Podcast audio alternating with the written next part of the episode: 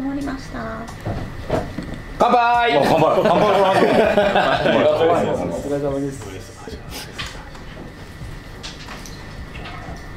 はいということで始まりました「オールモストピープル公開特別企画公開特別公開がついたんだねはい、はい公開特別企えー4週目に突入なんですが、はい今日はついにですねえっ、と次男役で、えー加藤組の主演を務めました井上さんに来ていただきました、画い。らっしゃいませ。じゃあちょっと自己紹介をお願いします。はい、えっと、オールモストピープルの、えー加藤監督の回で主演を、えー太陽役を務めました井野脇です。今日はよろしくお願いします。よろしくお願いします。礼儀正しい今までで一番礼儀正しいはいそしてあのお隣は、えー加藤監督です。はい、えー、オールモスピープルのか監督の加藤拓人です。よろしくお願いします。なんでちょっとはにかんだんだよいや、なんか噛んだなと。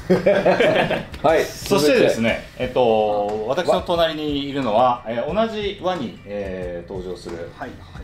あ、橋野です。橋野純平です。なんか急遽ですね。急遽ですね、すいません。はいいたら呼ばれて、あのすみません、ちょっとだけなんですけど参加します。よろしくお願いします。いします。お願いしまで、今日は何を話していきましょうか？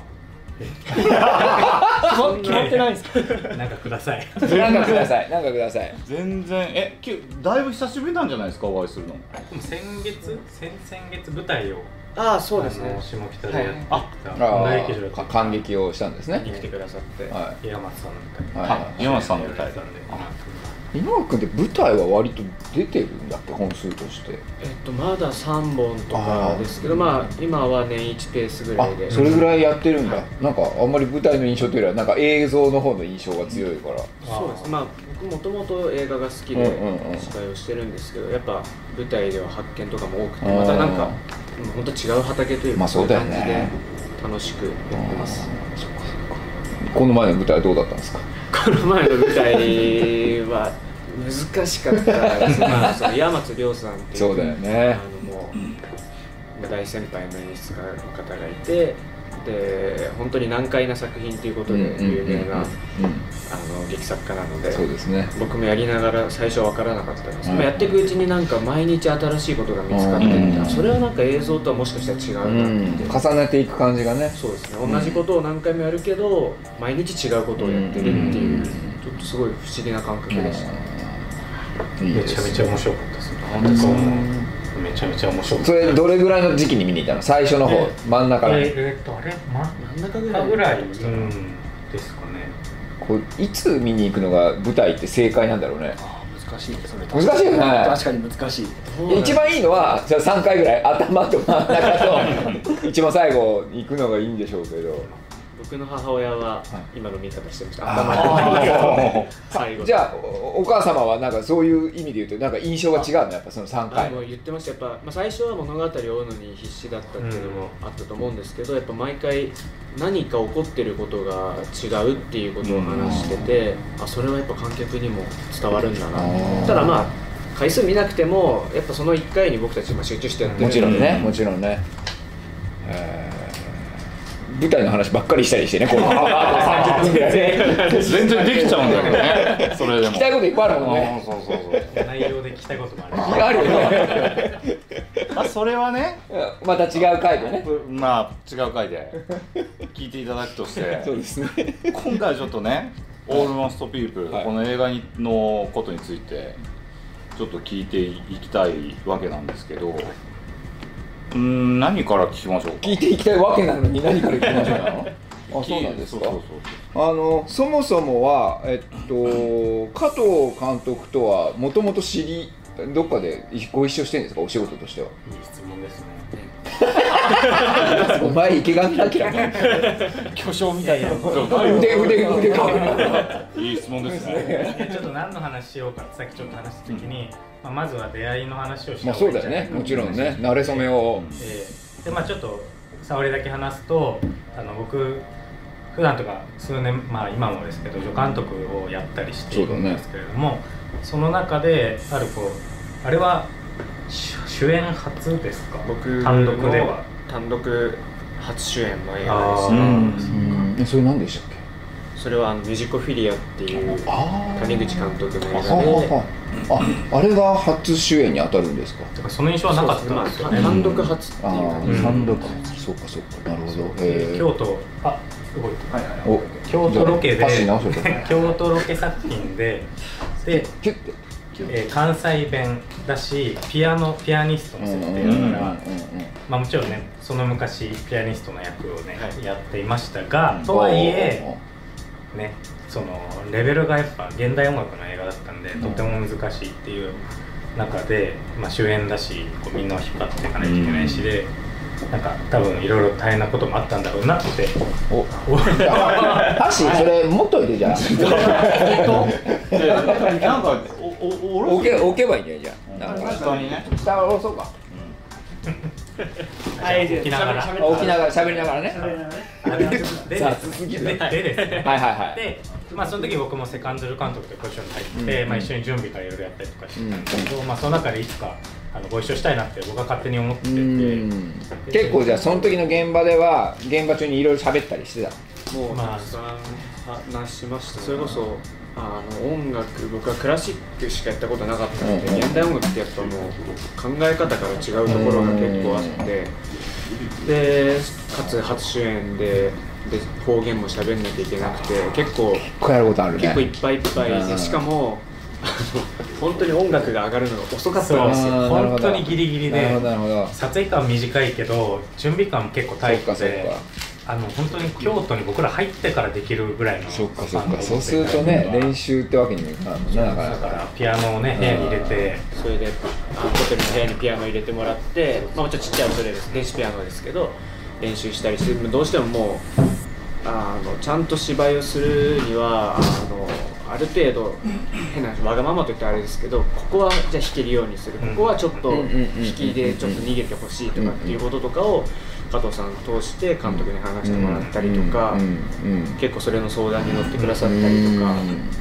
本当にめちゃめちゃ助けられたなるほどなるほど。っていう現場が今から3年ぐらい。3年あでもそんなもんか。以上。前ううんんっていうのが初めてあったでそこからずっと僕はなんかいつか自分が監督できるタイミングが来たらうん。一緒にやりたいなやりたいなと思って。て。だって最初から名前上がってたもんね。まあ、そうですね。うん一番最初からもうやるなら、スッと上がってたもんね。なら井上君がいいなって。言ってましたね。嬉しいです。でもあれだねやっぱりこうさ最近はその助監督経験とかをせずに学生の頃から映画監督になデビューする方が多いけどそうやって助監督のうちに現場で役者さんと、まあ、一緒にこう切磋琢磨して一本の映画作ったりとかっていうのが増えてるとなんかそれはすごいいいよね。お互いが分かってて、じゃあいざ自分の監督作品の時に一緒にやろうって言えるのって結構健全だよね。そうですね。ね。うん。そうすごいいいね。うみんなそうした方がいいよね。ん、いやそれは一概に あ一概には言えないのね。一応一旦なんでいろいろあると思います。助監督の時と監督の時との印象の違いとかあります？あでもあの加藤さんが持ってる空気とか人との距離感っていうものは変わらなかったと思うんですけどでもやっぱり仕事として助監督に徹してくださってる時とまあ、現場でちゃんと演出についてディスカッションしたりっていう、うん。まあ、単純にも関係が違ったんで、っていう意味でなんかあそれこそ加藤さんの監督作もちろん初めて参加したんで、あここまでちゃんと役者と会話をしうん。て救ってくれる監督なんだなっていうのはちょっとびっくりしたというか、えー嬉しいですね。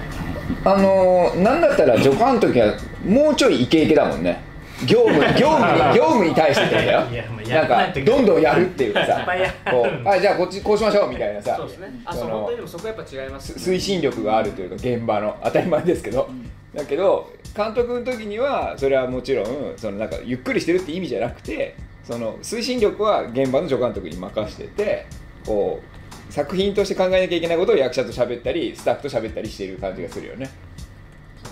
そうですよ。そういう仕事ですそうそうだからちょっとちょっとキャラが違うっていうかさ助監督の時の加藤さんと監督の時は違うよね。それは当たり前なんだけど。しれないですね。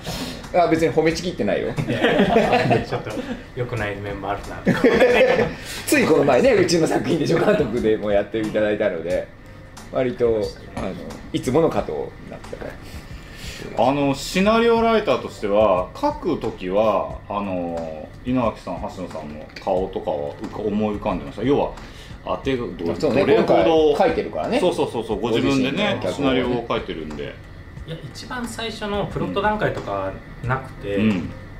でもまあ初稿ぐらい初稿まあ2稿ぐらいからはもうちょっとそっちに寄せていくっていう感じですかね、なんか最初からねうん。まあ手書きの場合もあるかもしれないですけど、というよりもなんとなくこの企画のまあ全体のうんうん。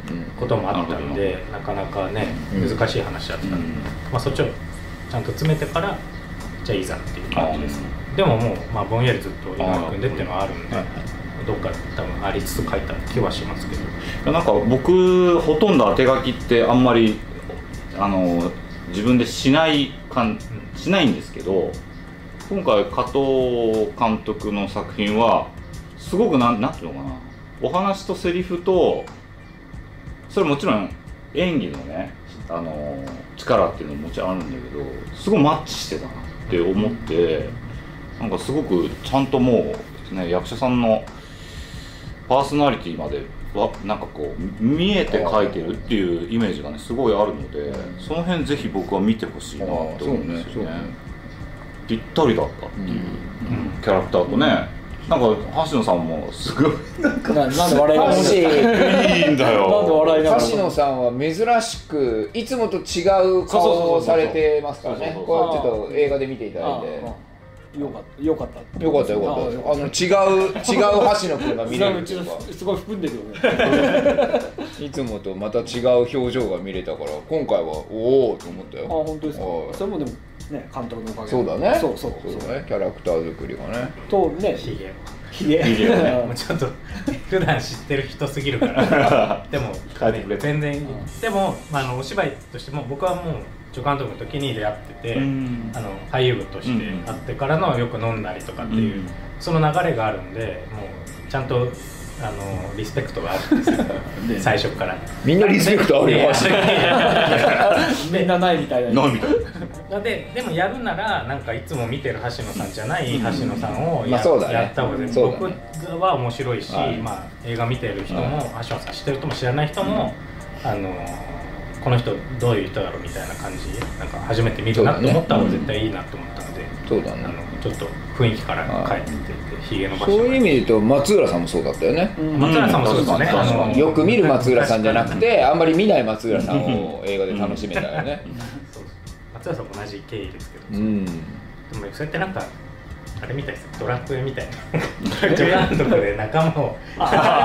集めて。きてようやく映画撮るみたいな。パーティーパーティーになってね。ちょっとあります僕なんかそういう感じ。あるよね。それこそ助手時代のカメラマンでそうそうそう。どっちも監督、うん。うんカメラマンになってややるみたいな感覚がそうそうそう。ありますけどね。キャスティングもスタッフィングもそうだようねんなんかちょっとあります。あるある。でもなんか今回の作品見て思ったのはその集めてきたのがちゃんと加藤の色というか温度になってうん。染まってるというかそれがなんか作品としてもやっぱりいいなと思ってね。統一感もあるしそうですごい素敵なメンバー督してたよね。いやそうそうそう。監督ですなんかそう。公の場でそう。こいつ助監督なんだけどって。いやいやいやいやちゃんとなんだったら他の3人よりも監督してたんじゃないかみたいなところもありましたよね、はいすごい人となりがげ出てて。現場現場としての頼りがいがめちゃくちゃありましたよね。映画もそれが出てて俺はすごい好きでしたね。そうですよね。で前々回ですかね。あのー他の主演の3人にあのここに集まっていただいていろいろ話で出たのが やっぱり今回その統一したテーマが感情が何かしら一つ欠けてるっていうまあ統一貫いたテーマがあってそれがなんかこう非常にまあ個々人ね違う種類なんですけどおのおの結構難しかったっていう考え方としてっていう話がちょっと出たんですけどその時にも井之脇さんどうかお感じになられてたのかなってすごい聞きたかったんでその辺についてちょっと聞きたいなと思ってたんですよね。僕がそう演じたのが楽しいっていう感情がわからない、まあ、欠けている青年だったんですけどなんか楽しいっていうものが欠けてるっていう視点だけ見たらそんなにあの演じるの難しくはなかったんですけど、うん。やっぱ楽しいが制限されることによって意外と他の感情も引っ張られて抑え込まれてしまうなっていうのは結構あって、うん。だから結構その感情のバロメーターが人なりにいいんですけどある程度ちゃんと綺麗にないとうんうん楽しい。それこそあの僕のお兄ちゃんが喜びが分かるんですね、でやっぱ楽しいと喜びって似てたりもして、楽しくないからって喜んでないわけじゃないしとか、そうですよね。それが意外と意外とというか難しいところでしたね。そうですよね。なんかやっぱりそのこう前回も話には出たんですけどやっぱ感情ってこう綺麗に棚に収まってるわけじゃないし全部こう連動してるはずでそんなことはこう言語化せずともみんな当たり前に感じてることなんだけどじゃあ楽しいがないっていうキャラクターってどう思いますかって言われた時にやっぱりこう考えると思うんですよね。多分監督もそうだし、まあ、僕らもそうだったんですけどなんかその考えた結果どう表されるかっていうところが結構面白いって思ったんですよね。正解はないわけじゃないですか。そうですね。ん。そうそう。なんかその辺をどう演あの演じたのかっていうのをちょっと聞いてみたかったんですよね。まああの今回遊園地に行くシーンから始まるんですけど、うんね。あの撮影前に遊園地に行ってみたんですよ。そうあそうなんだ。であの絶対に楽しまないと思ってや やってみたの？遊園地に行ってうんめっちゃ楽しくて。これは難しいぞと思って。やっぱなんか華やかな音楽とかが流れてるだけで楽しいはずだよね。おってなっちゃって、あうん。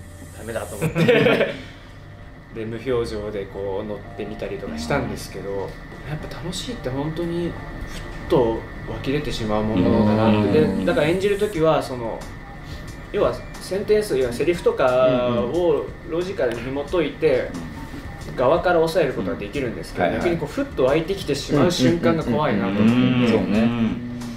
それはでも本当は芝居ってそういう瞬間が大事だったりもする。そうね。普段はね。台本以上に湧いてくるものが大事っていう中でなんかそれをやっぱ芝居してる時もちょっと感じてしまう瞬間とかがあって、まあ、テストとかして感じた、うんうんこれをどう対応なりにそこを分からない人でいようかっていうのは、結構調整というか難しい、まあ、そこは多分監督がよく見てくれてたと思うんですけど。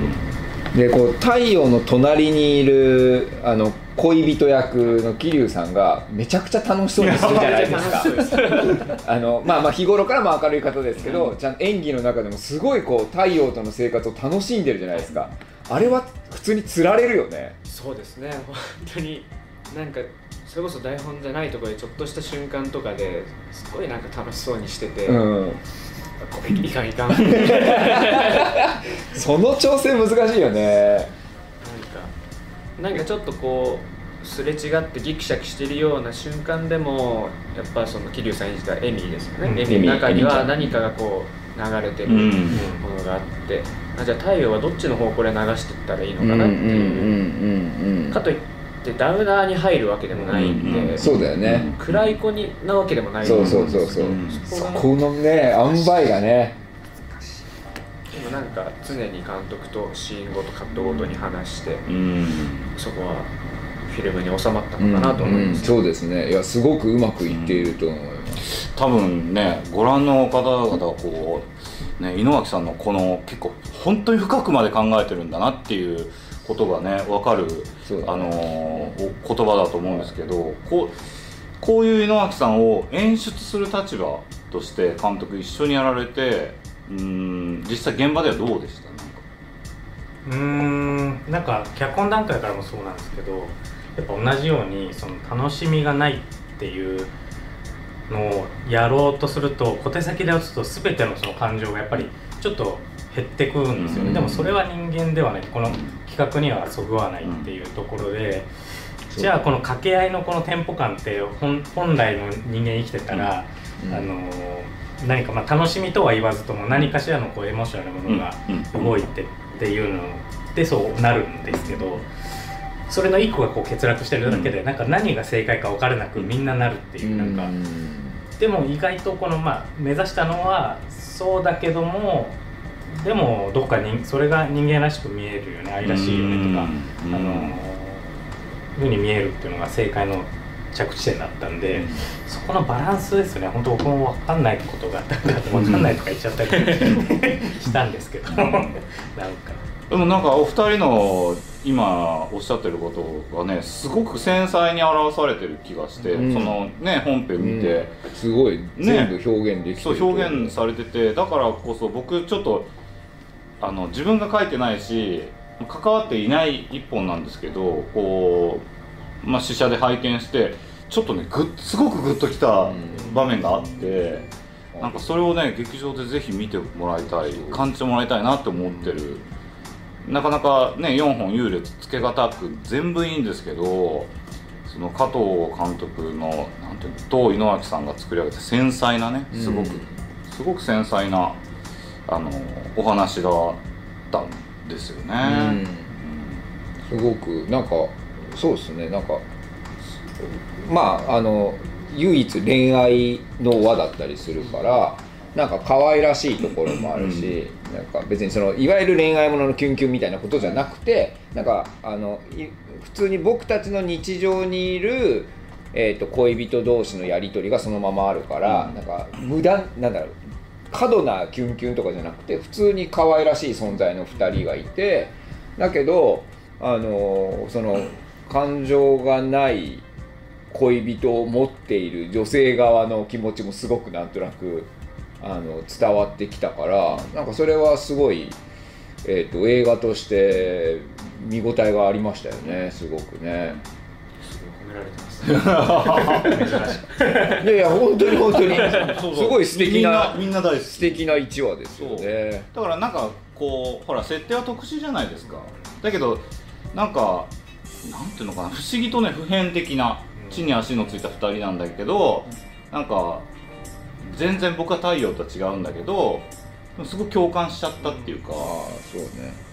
なんかその辺がねなんかすごく良かったんですなんかでもその楽しさを探していると思うんですけどなんかそれは感情の話だからちょっと違う世界に感じるかもしれない、うん僕たちもなんか普段生きてて、うん。なんか好きなこと追求したりとかわからないことを探してみたりすると思うんですよね。なまあ多分他の輪もそうだと思うんですけど、うんうんうん。なんか多分違う、まあ、感情までは理解できなくてもなんかそんなに遠い世界の話じゃない気がして、そうなんですよね。見てくれた人も何かしら響いたり共感できるところがある気がして、うんそれは僕が試写で全部見た時の感想でもあるんですけど、はい。なんか、ですね。なんかこう稲垣さんの演技がちょっとうますぎて僕は。なんか稲垣さんああいう人なんじゃないかってちょっと誤解するぐらい。素人みたいな意見。それ役者さんみんなそうよ。いやそうなんだよ。そうなんだよ。そみんなそうよ。喫茶店のマスターじゃないよこの人。知ってる知ってる。喫茶店マスターしか思えないよ。嘘でしょ。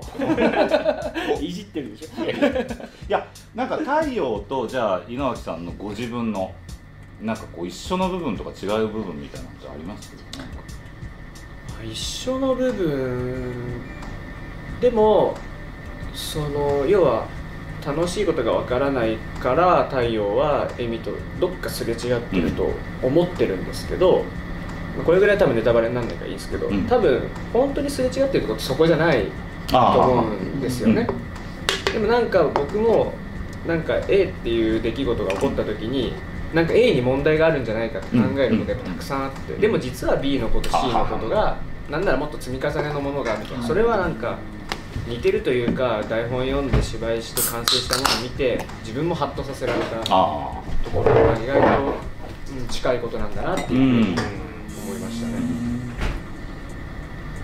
なんか みなんかえっと質問があの来あね。てらっしゃるみたいなのでちょっと一個聞いてみまずですねあの今まさに聞いていただいた自分と似ていると感じるところはありましたかっていうご質問とそれに加えて、えっと、え太陽を演じた際に意識したことがあればお聞きしたいです。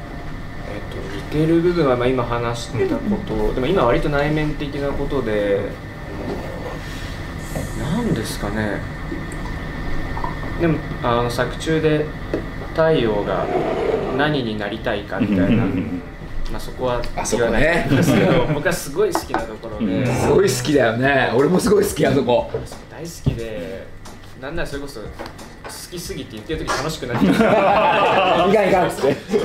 なんなら多分笑っちゃってましたよね何回か。そうだね。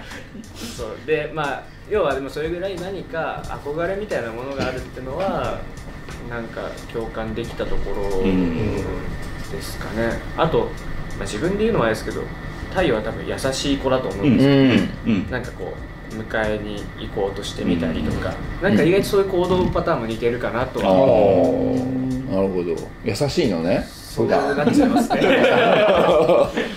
モテるな。自分で言ったらなんかそうだね。あっさいですけど。一回防御した。もんねなんかあの現場でそれこそ桐生さんにとかとその感情がないみたいなことの演技に対して会話したこととかはあるんですか？それはあんまりないんですか？あでも結構、まあ、いろんなこと話す中であ一緒に考えてくれたりもしてうん。桐生さんが。なんか私もわからないけどなんか意外と楽しくなくてもなんかから心があれでも体は動いてるんじゃないみたいな話。お面白いなと思って。おなんかそれはすごい参考にしましたし結構一緒に考えてくれたなって。あそうなんですね。思いますハッションさんはどうですか？こう喫茶店でねちょっとお芝居あるじゃないですか、はい。太陽さんと。でハッションさんの喫茶店のマスターは、うん。太陽くんがに喜びがないってことは分からないわけじゃないですか、はいはい。ああ確かにな。なんかこう見ててなんかこうやり取りでお思い出深いことってあります？そんな橋野さんから見た井上井上井上さんの印象み太陽のね。たいなあ太陽。いやもう単純にでもねなんかね難しいだろうなってあいうー。その同じ俳優部としてこれ来たら嫌だな。この台本来たらめちゃくちゃ困るよなっていう。だからねその現場でもそうですけど、うん。出来上がりを見てこの台本をこの2人があこういうふうにしたんだっていうのは、うん。すごいやっぱ印象的だったしああこれがまあ全部の答えかどうかわかんないけど、うんうん。これはうんすごい素晴らしい一つの答えだなっていうのはすごく感じたし、なるほどね。この2人じゃないと多分出せない。答えだなっていうのは分かる。本当にそう思いますね、なんかでもさ感情のない太陽という得意な人よりも一風変わったマスターだよね。あれそう。社会にいたらなかなか変わり者のマスターだよえね本当ですか？あ全然。こいつ何やってんのって思ってたもん。ね本当そう？あ多分どっちかというと感情がない人の方がままともっていうか普通の人よりだよ多分。すごいさなんかにに 見てたじゃん。それはもうそれはもう加藤。あそうか。そうそうそう。少しかも結構こだわって。いややって結構こ結構時間かけたよねいや面白かった。面白かったよね。うん。あのお借りした場所の喫茶店も良かったしね。よかったですね、素僕敵なとこだった本当よねかったよかったそう僕事前にあの撮影の前に一回。あそうなんだ。見に行ったりとかしてて。そう。ブリュッケさんとかね。そう。そうそう素晴らしい。かっこいい。この前ねマスコミ支社も来てもらってたもんね。あみ見に来てくれてたえね。ー。ご夫婦でやられてる喫茶店でしたねよかった。橋野さん目線からの加藤監督の印象って何かあります？あとだってずっと長いわけじゃないですかプライベートでも番組に対して。10年以上か。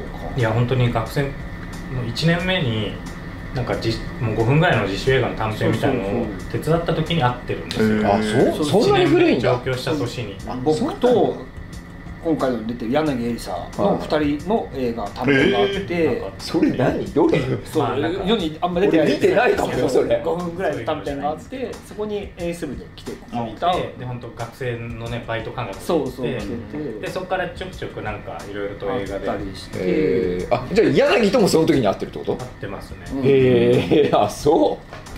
それ初耳。会話しかしてないそうそうそうそんなのがあってだからまあ演出部として加藤拓人っていう人間は知ってて、うんうんうん。あとまあ、えっと、学生時代撮った映画も見てて PFF でうんうん見ててであで演出部をずっと続けていく上で監督デビューが多分えリボリボックが商業では出てるかな短編だけ。でそのど時にも一緒にちょっと出てて出てるからね。うん、でその時はやっぱ商業でいろいろ経験してきた上で、えっと、演出部として、うんうん。で監督やったんですけどすごい苦しんでたんですよ多分。リボックの時。うん、現場中もそうだし現場終わった後もまあ難しい題材だったもんね。ああれも今回と同じぐらい難しい題だ材だよな。あれも題材が難しいですしその商業の現場で監督デビューってことも含めてめちゃくちゃ対対峙するの前田敦子さんだしね。そう。あれはしんどいよな。前田がさんがしんどいみたいな言い方ですけど。いやいや違う違うそのこ急にね。ガチンコで2人で作んなきゃいけないやつだから大変だよなって意味よ。で多分その苦しみとかを得た上で今回多分それを一個乗り越乗りえ越えてこれか。で楽しみも出てきてるし多分加藤の中にで余計に次の段階は苦しみも出てるし、うん。なるほど。と作家性はやっぱ出てきたかなって勝手にえすげえ偉そうなすごいあのもう全作品出るんでしょもう。であと全作品出て俺今回はどうだったっていう監督表を。内側から上京1年目に出会うってちょっと特殊ですよね。特殊だよ。周りも僕その東北まあ宮城から来てるんですけど、もう誰も知り合いいない中でやっぱその出会うっていうことで今つながってるっていうのは、まあだいぶねすごいことだと思いますけどね。井上君と橋野は共演してるの？いや共演はない。ないそうです。ね、うん仕事では会ってるの？それも会ってない。あ合ってないあそうなんだ。今回で言うと、まあ、桐生さんは割と何回かありますよね共演多分ね。そうですね。あのちょうどこれの作品の前に重なってああの僕の主演作でまたヒロインやってくれそうでしたよねって聞いてたので。それはもう完成したんですか？それは完成してあのもう公開というか、その早稲田大学の企画の映画なんですねまあ、大学で流すっていう感じ。そうなんですよもう見てんの？すごいなやっぱり。僕早稲田大学にそのお披露目見にあそうなんだ。面白かっそれで出てるの？た出てないです。出てないのにお披露目を見に行ってるの？全く関係ないですけど。相変わらず。今年何本見たの？今日までで。え？何ですか？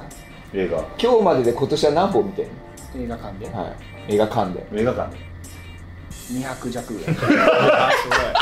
怖いです。怖い。怖いです。いやいやえでも暇だから。井上君も結構映画見る人だもんね。映画いますけど劇場はもうなかなか行けないか。だから僕20ぐらいしか見てない。劇場劇場で？家ではもちろんいっぱい見てはいはいもちろんもちろん。家でどれぐらい見ます？1日休みだったらやっぱ1日34本。は好きですねそれは。いやすごい映画好きよ、そうなんだ。はい、だからインタビューとかでもね対談とか監督としてるのなかなかあのディープな話してますよ、はい、ありがとうござい。ます今日は割とあっさりめですよ。ああそうですね。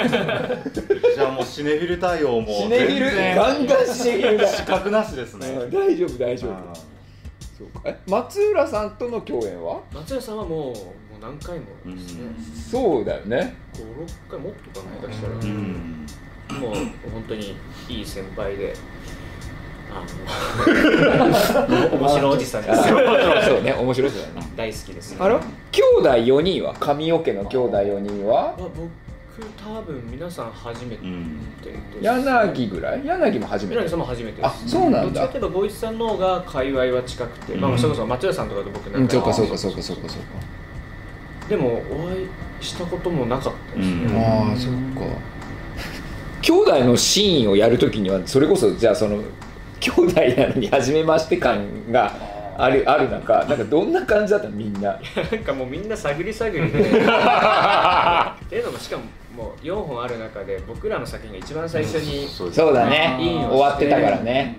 でも僕はもうあんまり兄弟をどうつなげるとか考えなくていいやと思って、そうかそうかそうか。まあ一本目だしね。うんうん。逆にもう最初の特権として確かに。自由にやったはいんですけど、はいでもそこから僕逆に兄弟4人が集まるシーン撮るまで1ヶ月ぐらい空いたうんので、うんいやーお兄ちゃん何してんだろうなとかっていうのはずっと考えててしかも台本も知らなくて、そうだよね皆さんね。で会ってだからまず答え合わせからみんな始まって あえあ楽しいがない人ですかみたいな。はいみたいな。でまあいろいろ話していく中でやっぱさっき話したようなみんなその現場で抱えてた悩みとかやっぱ似てるところがあって、うんそうだね。そういったとこから一気に距離が縮まってうんなんか兄弟だけど戦友みたいな、苦楽を共にした人かなっていう。不思議なもんだよねああいうのってね。なんか兄弟に見えんだよな。兄弟だけど戦友。いただきましたねこれえ何などどこでもどこですか？パンチラインだなと。兄弟だけど戦友。じゃあ今日今日のタイトルは兄弟だけど戦友。他に質問はありますか？俳優さんはあの演じたい役柄が撮影が終わっても引っ張られると聞いたことがありますが撮影が終わってからも太陽というキャラクターは残っていましたか？という質によったりしますよねそうですね。本当スパンにもよるんですよね、多分。今回は4日間ぐらいで撮ったんで、すごい短かった。まあ、濃縮したう中で撮影をしてたんで。でもやっぱその期間はずっと役のことを考えるんでなんか引きずるというよりあの、まあ、どうしても次の仕事があるんで次の仕事に向かって切り替えなきゃいけないんでなるべく引きずらないようにするんですけどやっぱなんか太陽はちょっと特殊だったんで、うん。なんか考えちゃうというか、うん。なんかこういう時あ今笑ってるけど太陽笑わないよなうん。みたいなこととかは、脳裏によぎるんだね。そうですね。でかつその兄弟のシーンまで1ヶ月間うん。あったんで、その間はなんかそこは忘れないように、うん。まあ、むしろ意図的になんかそういった瞬間を拾い集めてった感じであしたかね。そうよ。あのーなんだっけ前クイズっていうか映画見てこのクイズに答えてくださいみたいなのやったじゃない？前々回ぐらい、あの要はその映画見た人が気づくか気づかないかクイズみたいな。なるほど。で太陽で言うと太陽の癖が1個あるんだよね。あん？癖？なんだろう。え？ちょっとそれってなんかなんか僕ら分かってなんないなんなんですか？なんだそれをちょっとあの映画本編見た人がちょっと「あれ太陽の癖ってこれのことですか?」をちょっとツイッターに上げていただけると。ちょっと僕らが分かってないんですけど。無意識嘘だね。あんたあの僕が演出しました。えあのね演出をしたかどうかはちょっと俺は聞いてないんだけれどもその井之脇さんが太陽ってこういうキャラなんだなっていうことであの表現体現をしたのかもしれないんだけど編集の時にも俺にそれ言ってたから。言ってましたっけ？そうあこれ井之脇さんつつなげてくれてんだよなって言ったから。それは何かっていうとその本編4日間撮って撮った後に1ヶ月後にレストランっていうか兄弟のシーンだけれどもその本編4日間とレストランの時に共通する行動をしてくれてるんですよ太陽なんか思い出してで忘れとんないやいや僕も多分急になんかわかるよね。えーちょっと急になんか。でそれをあの編集の時になのでこのカット尻は切りたくないとか言ってたかあらこれつなげてくれてるんですよねって言ってるカットがあるんです。カットっていうかその太陽の行動。うんこれちょっとあの本編見た方あのぜぜひ見つけたらなかなかなシネフィルですよね。そうです。ねシネフィル。いやいやいやいや。てかオールモストファンオールモストファンですねいやでも井之脇さんのやっぱり素晴らしいいやあの素晴らしいよ素晴らしいお芝居だと僕は思いました。だからさ1か月後にもそれをなんていうのそうそうそうそう。インプットされてるというか。そう。こいつ化け物やんと思っうん。そうそう化け物感あったよねまあでもそれこそその多分空いてる時間があったからこそ、なんか現場で流れてっちゃうともしかしたら流れてくことうんをなんか一回ちゃんと付箋挟んでうん。止めあの覚えておく。逆に良かったのかも。役者ってすごいなと思ったな僕も、うん。どれか分かってる？分かってるよ。あ分かってるのね、違ってたら俺すごい恥ずかしい。けど恥ずかしいよね。カメラ止めたら確認するわ。確認するよ。違ってたら面白い。いや。じゃあなんかあありますか？他にあとあれじゃない？橋野さんもう出かけなきゃいけないんじゃない？かあそうだ。そうそうもう次があるんでしょ？あはい。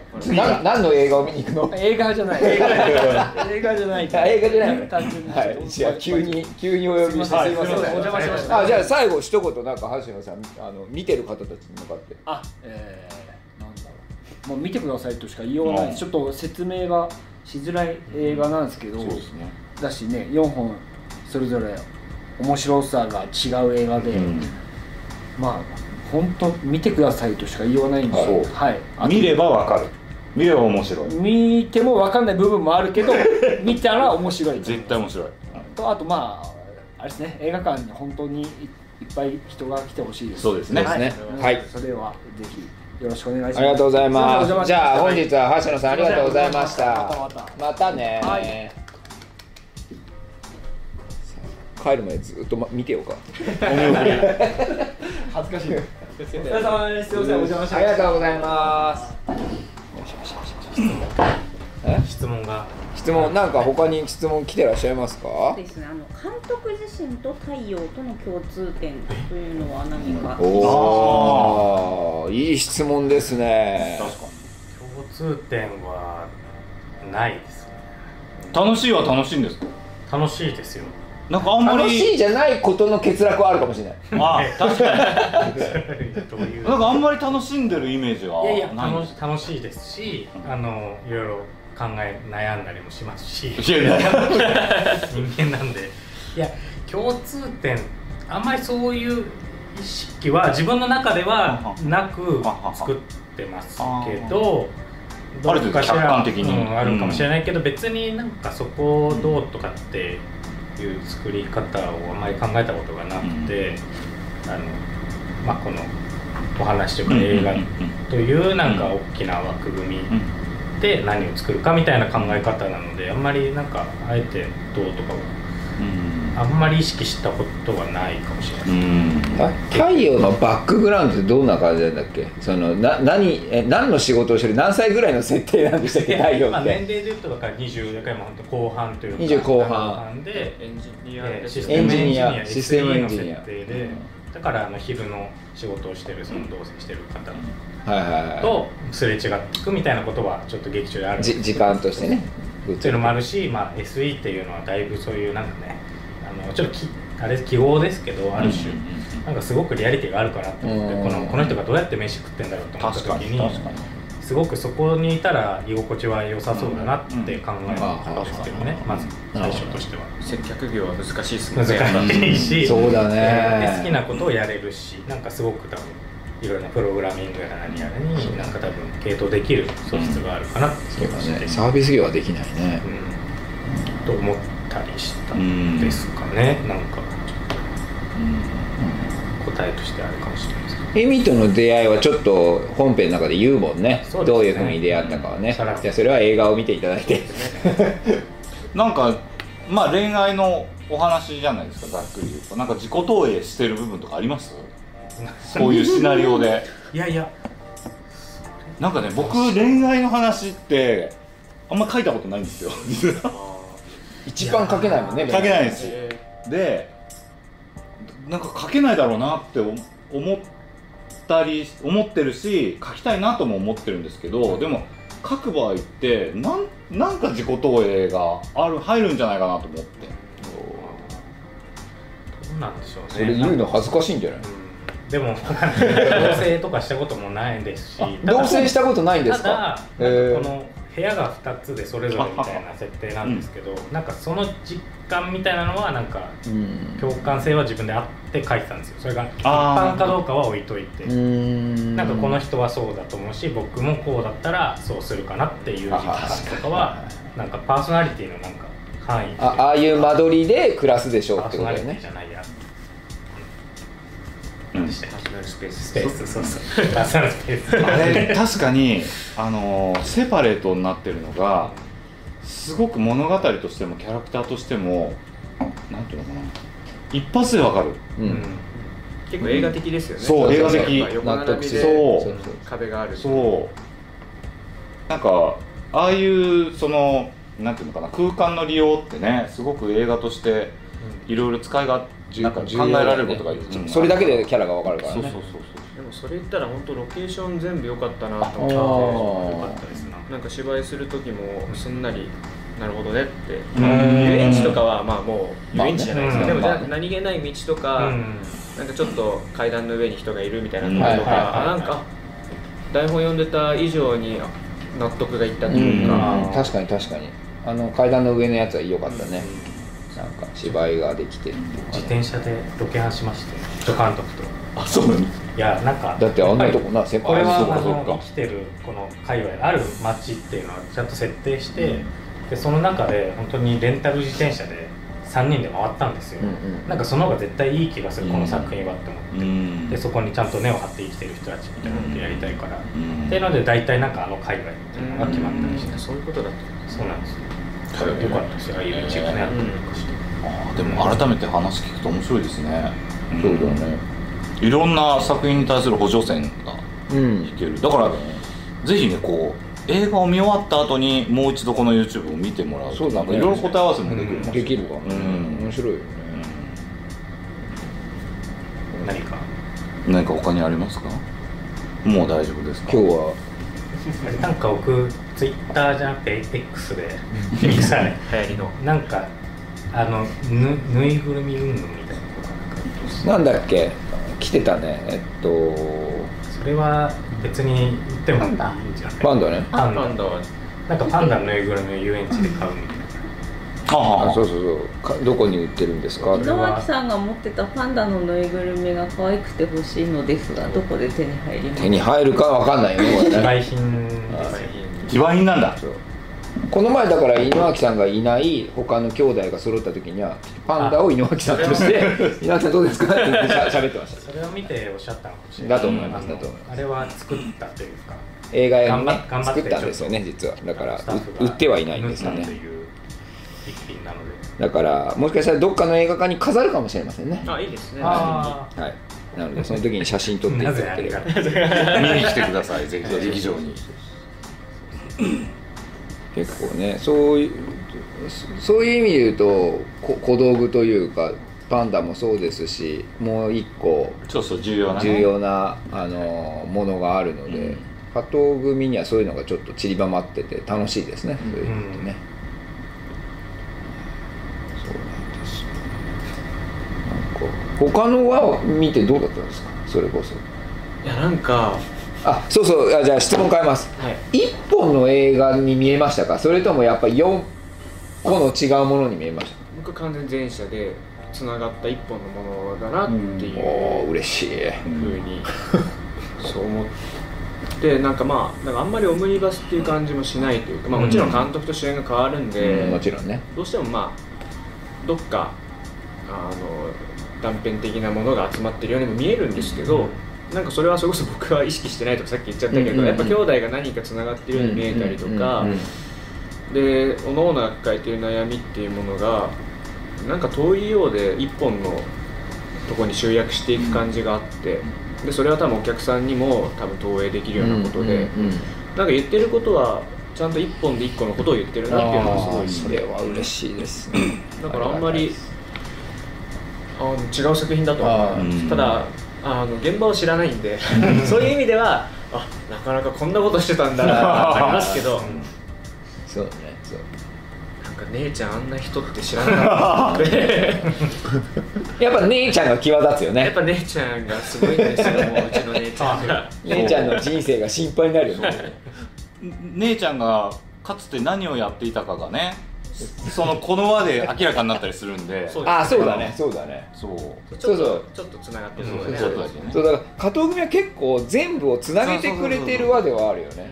そうそうう。んさすがです。そうだよね。だってあの兄弟のシーンは加藤さんがね監督してるから。そうですね。いう意味で言う頭とと全部つなげてるのは加藤さんっていうのは正しいですからね。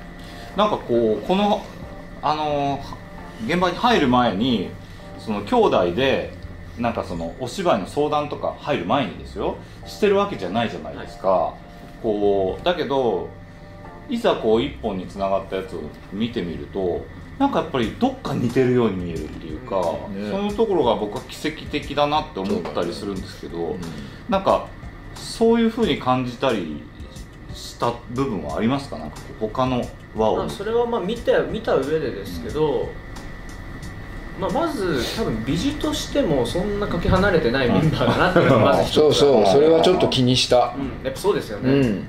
全然兄弟って言われて説得感があって、うん。かつそれは各話の監督のおかげかもしれないですけどなんかちゃんと兄弟のトーンがうん。離れてない、うん。芝居しているトーンがちゃんとあの統一されてるっていうのも含めて、なんかちゃんとつながった、ん。同じ空気をまとったうんうんうん4人なんだなというふうには思い。ました、僕は最初にやっちゃったんでなんか最後の時にみんな集まるシーン撮ってあよかったと思ってあ僕やったこと間違いじゃなかったと思ってそれは思いましたね。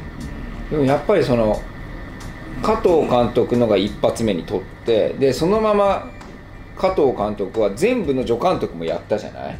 で最後にレストランもやってるから結構キーパーソンではあるんだよね。その全部のその各兄弟たちのこともなんとなくこうなんか別に調整したとは自分でも思ってないだろうけどやっぱりそこでなんかこうえー、と流れるものが一緒になったのはもしかしたらあの加藤が助監督で他もやったからかもしれないなとは思いますけど、まあそのエピローグプロローグの監督でもあるありますし、そうそうそうそうそう、うん。全体をやったので、うん。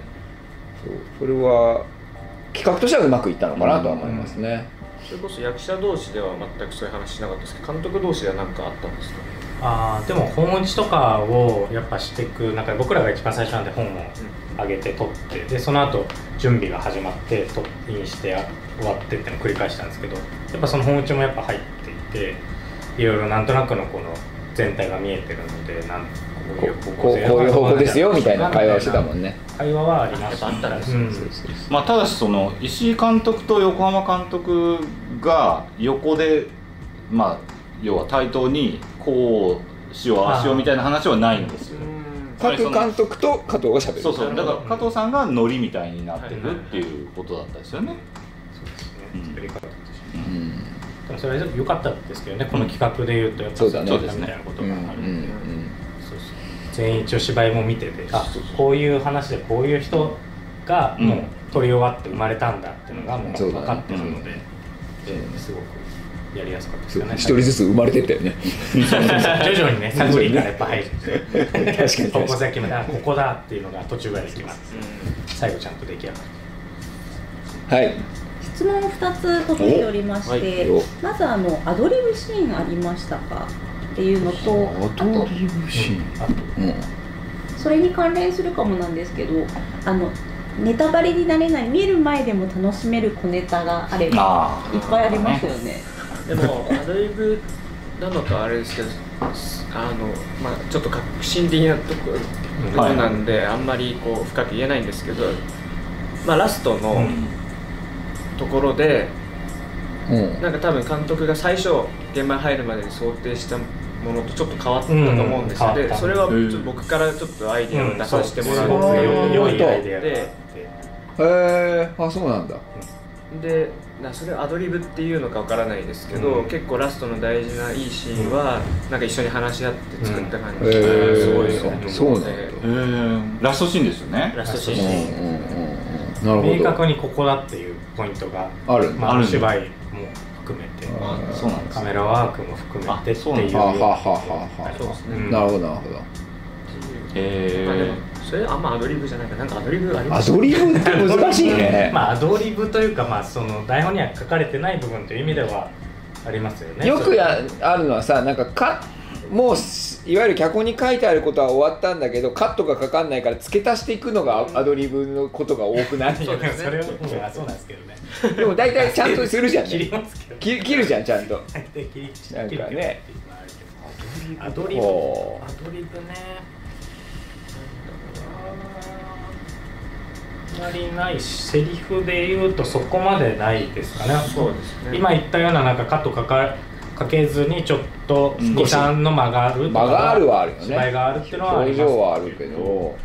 まあまあ。これ何かを足され遊園地のとことかもちょっとあったりはしますけど、うん。なんかそういうところぐらいですかね。そうだなんかうん。あ遊園地出た外の壁のところ？か壁の後とかのところ。壁の後のところか、うん。ちょっとひ、まあそれも井上君まあこういう、まあ、ちょっとねあのアドリブというか提案して面白くしたって感じかそうねですね。うん。そうですね。そんな感じのところそうですね。あと何でしたっけもう一個なんでしたっけ？アドリブに関連して。小ネタ。小ネタ。小ネタ。小ネタでも結構今喋ったことだいぶ小ネタだよね全部だねからその井上君が今言ったラストシーンのああこれ見ても絶対わかんないですけどね、僕らがこのうん。ややってったことだから。あれですけど小ネタね。ネタはまあ松浦優也大先輩が段取りで衣装をぐっちゃぐちゃにして 衣装が使えなくなった。小ネタだ。大ネタじゃないですか。なんかいいですね。雑草で緑になっちゃってごめんねなんてごめんねなんて。大丈夫です。すごく面白かったですね、まあ、その時は。そうだねはい僕はねラストシーンすごい好きです。あラストシーンいいよねあのグッとくるよね。そう会話の流れからね一人になってねすごいあそこすごいグッときますね、うん。なんかあそこにやっぱりちょっとねスパイスがあのかかってるっていうお話っていうことですよね、アドリブ違反というよりは、まあ、まさに一人になったところでちょっといろいろ話しはい合はいはいはい、うんそういうことですよね、うん。うんそれはいいっすじゃあその質問に対するお答えでこんな感じではいかがでしょうか？ちょっとはネタ答えられてないかもですけど。続いて来てますか？はい。演じる際に自分に近い役と遠い役ではどちらの方が演じやすいですか？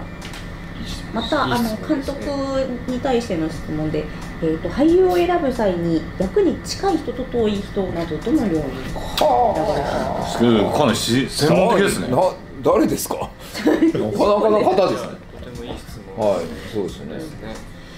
なんか、まあ、近い役遠い役って話になるとやっぱ一長一短だと思うんですよね、っていうのはまあ総じて僕はやっぱ近い役の方が共感できる部分が多いんで演じやすいっていうのがまずまあお答えになると思うんですけどでも近い役でもやっぱ似すぎてるとどこまでも井之脇海自身になっていってしまうっていうのがあの結構恐ろしいことでやっぱ気持ちよくこう何のノイズもなくノッキングもなく演じられてる時ほど実はそうやって演じられてないんじゃないかみたいね。な、登場人物になってないかもしれないもんね。っていうのが怖いですけどやっぱで遠い役は逆にもう遠いんでどうにかして近づこうとか近づくアプローチが結構段階が目に見えるはいんですよね、はい。なんかこれを経験したことでこれが分かった、はい。これを経験したからこれが分かった。だんだん近づいていく感じがしてなんかその道のりを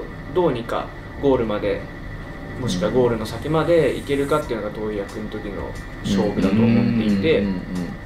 なんでその目に見えてある種分かりやすいのはそっちなのかもしれないですね、うんまあ、プロセスがあるねプロセスが明確にこう演じている感覚があるというか、なんででそれも楽しいし、まあ、両方楽しさとしては同じなんですけどただまあ用意どんで台本渡された時にどっちが演じやすいかって言われたらやっぱり自分に近い役の方が演じやすいです、う。んめちゃくちゃちゃんとした役者さんだな。熱い。熱い。で す受け答え。グッときました監督どうですか？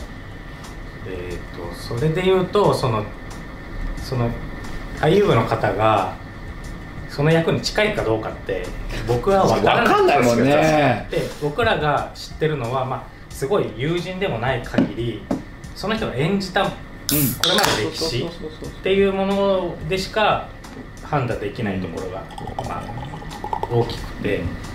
でえっ、とそれとその人が何を今までしてきたかとかこういうことができる、うんでまあちょっとプライベートもしてたとしても、普段はこうだけどここまで飛躍できるこの全然真裏なことができるみたいなことは気にしますが、えー、とその答えで言うと、えー、分からない。うん。ただそうね近いからあのキャスティングしようは今まで考えたことは一回もないなっていうのはありますね、うん本人がっていうのは。そうですね。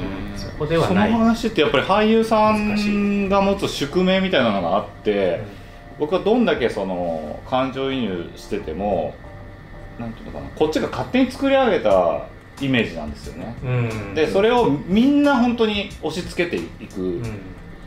押し付けられていくっていうのがやっぱ俳優さんの宿命だろうから監督に対する今の質問で言うとやっぱり答えはやっぱ分からないうん。なん。か分かってるつもりにななってるかもしれない、ね、その俳優さんのお仕事の全部を見てなくって例えばじゃあ「オールモスト・ピープル」で初めて井之脇さんを知った方は感情のない人かと思ってるよね ちょっとね。そうそうそうそう。なんかこの人暗いのかなとか思って自分のキャスティングの時になんか静かな役この前のあれ見てよかったよみたいなことになっちゃうからあ、あるかもしれない。そうそう。それもそれでまたそうそう。あのだから役者に近いかどうかじゃないんだよね。過去の作品歴のなんか一端を感じるしかないもんね。でもそれオールモストピープル見てさ井之脇さんはそういう人間だと思う人がさ多ければ多いほどさなんかすごい誉れじゃないですか、なんか。あそうですね。でも完全に要は役として見てくれてるそうそうそうそうってことでねそれが僕たちの一番幸せねな、そうですよねだから昔でさ言うとさジャリバンの悪役がさプライベートでさこうなんていうのあいつは悪役だってプライベートで言われるのってさなんか逆に言うとまた誉れだことだなっていうね思うし。そうだね。でもそれが全てじゃないよっていうのはやっぱりどっまあか覚えとかね登場人物としての一端だからね、すごい難しいですよね、うん。それこそねいわゆるこういろんな役柄やってる人はどれが本物かねか本人かわかんないもんね。今日は質問が止まりませんね。すごいね。何？先ほどのあの助監督も監督もやられたっていうタイミングでいただいてた質問なんですけれども、監督って孤独って聞いたことがあることでした？いや孤独ではないとは僕は思う。いやある種いや孤独でなければいけないは分かるんですああよねそうねでただ孤独であるって思わない方がいいなっても思ってて、あの結局そのなんだろうな別に僕はですけど監督のもとに集まっているというよりも、うん。この映画というこの一個何か作るこのここに向かって集まっているあの、まあ、プロデューサーが始まから始まりもうあの本当に一本目の新人のスタッフの子でまで全てそこに集まっているで本当俳優部もそうだし。旗印だからね、うん。っていうところで言うと、まあ、その瞬間はあるかもしれないですけどもそう思わない方がいろいろ映画のこれのためになると思うので、やっぱり助監督やってて思うのはそういうことで、ん。なんかね。例えば演出部そのいわゆる助監督とかとどう話すかとかなんかどういうアイデアがあるかっていうのを一緒のチームとしてね。そうそう話してそれ良ければ取り入れたりとかいろんうんな各スタッフそうですけどね。もういろんなスタッフ。今回の「オールモスト」はすごくうまくいったのがもう一点あってそのなんだったら横浜組とか石井組守谷組もそうか。が脚本がまだできてない段階から助監督3人はもうずっと合流してたんです。よ この「オールモストピープル」に。はい、そんなことないんですけど。そんなことないよね。普通はなんか決まったところでその助監督としてお願いするんですけど最初から助監督3人はもう入ってたのでだから内容の話とかじゃあじゃあ太陽はどういうキャラクターなのかとかを結構日夜助監督の中で、まあ、その中に監督もいるからじゃあこうじゃないあそれ面白いアイデアだねっていうのをずーっとやり取りしてたからどどの話も、だそこは本当に良かったなと思って。なんか本当に作っその映画を作ってるっていうこの一番いい形そうそうそう。はあそうですそうそうそう。なんかいつもより影響し合うそのその成分が高かった気はします、うん。僕もすごくあの助監督さんとかから意見もらってあの反映させた部分もあるしそれも逆もしかりだし、で清高もねここで書いてたからそうそうそうそう。石井組を書いてたからそうするとね助監督のバンダイ君がずーっとこう質問攻めにして「こここうなんですか?」って「あまあ確かにそう考えたらそうか」みたいなやり取りがすごくいつもよりも多かったから健全だと思います健全だったなとは思います。作るっていうことに対して、そうねうん、っていう経験があるんで、うん。孤独と言いたくはない。あのプロデューサーは孤独ですよ。いやなんかね監督とか孤独とかって自分で言うのはねやっぱねちょっとナルシシズムだから 本当に。急に毒を吐く。あのそうなんだ。まあ孤独である瞬間はたくさんあるんだけど。みんなね。そう。どの作業もそうだよね。だって脚本家も孤独って孤独な作業とかって言うんだけど、まあ、自分で言うとさなんかかっこよく聞こえちゃうっていうか、逆にな。うん、でも僕ここで書いててそれこそ助監督さんから意見もいろいろもらってたりしててすごくいい作り方でしたよ今回は作り方は本当に良かったですね。いつもこうしたいですね。本当によかった。いいまあ時と悪い時があるしますか。ら、はい、まあそれはプロデュースワークっていうのもね,、まあそうね。いろいろ関わってくるでしょうそうそんなとこですか？ご質問としては。あ最後にあの、はい。ツイッターで事前に寄せていただいたご質問なんですけれども、はい。はいえっと4人の兄弟姉妹それぞれこう喜怒哀楽の感情の欠落について葛藤やもどかしさを感じているというストーリーなんですが、えっと最近、えーお二人が感じた喜怒哀楽を教えてくださいというすごく広い質問。哀楽ですか？最近？怒ったこと怒ったことある？とか？一番心が喜んだり怒ったり。ここ最近？あの世界陸上を見て 僕は号泣してました。いややり投げ。えっと山下選手のマラソンあマラソン。ですねもう最後10キロぐらいずっと泣きながら見てて。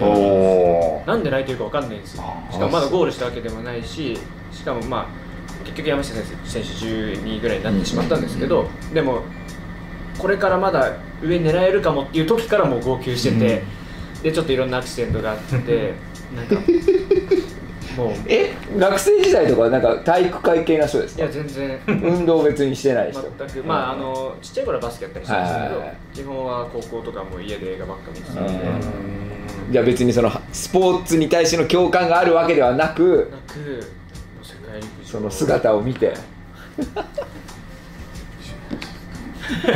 まあ、感動でじゃあ感動同じあれで言うと あの NHK のストリートピアノを追うみたいな。あありますありねまして僕たまたま見たのニューオーリンズのもう街角に置かれていたっていう、はいはい。でそう何気なしにこう酒飲めながら家を見せたらあるこう家族がなんか葬儀で来たみたいなでこのピアノを弾く女性がいるんですけどその人がまあゴスペルを弾くんですよ、でそれはその亡くなったいとこの女性と一緒にやってた曲だみたいな。ただなんか何気なしに見てたらすごい泣いちゃって なんかなんて音楽って素晴らしいんだろうな。でそれがまたニューオーリンズで、はいはいはい。なるほど。っていうのですかね。一応。ただの感じただ良かった。にでもあのこう自分でわからない感情って芽生えるじゃないですかだから今回は結構もうちゃんとパッキリ名付けてしまってるけど本来はやっぱりその名付けようのない感情うんそうね。っていうのに人間は常に動かされてるんだなっていう気はします。そうですねね。ふとふと出てくるというかね。うん。だから逆にそのそれをやっぱなんかこうだ大事にしたいというかね、うんではなんか面白いエピソードでしたね。はい、ありがとうございました。じゃあ質問は以上ですか？い。じゃあ、まあまあ最後にせっかくなので井上さんに締めのお言葉というか見る見てる方にお言葉をいただいて今日は綺麗に締めますか、はいそうですね。今までで一番綺麗一な回番綺麗だな何も構成してないのに。う ん素晴らしい。じゃあお願いします。えーと今日はご視聴いただきありがとうございます、えー映画「オールモスト・ピープルは」えーそのまあ感情に何かしらこう分からない欠落しているところがある4人の兄弟が、まあ、それぞれの悩みでどうやって生きていくか模索していくみたいな物語ですけど、まあ、さっき今日のトークの中にも話しましたけどなんか感情が分からないっていうことだけじゃなくなんか僕たちが普段わからないこととか何かこう新しいものを見つけたいっていう感情ってあると思うんでなんかただのフィクションだけではなくなんか見てくれた人にもなんか地続きで届いていくような映画になってるのかなと僕は試写で見て思いましたのでぜひあの劇場で見ていただいていろいろ感じ取っていただけたらなと思います、えー9月30日30日。9月30日公開です。よろしくお願いします。はいお願いしますすごい。パーフェクトなパーフェクト。ですね。もう。このまま締めよう今日は。こんなにパーフェクトな会話ないから閉じましょう。撮りましょう。あとは僕らで適当に飲みましょう。はい。じゃあありがとうございました。ありがとうございました。うん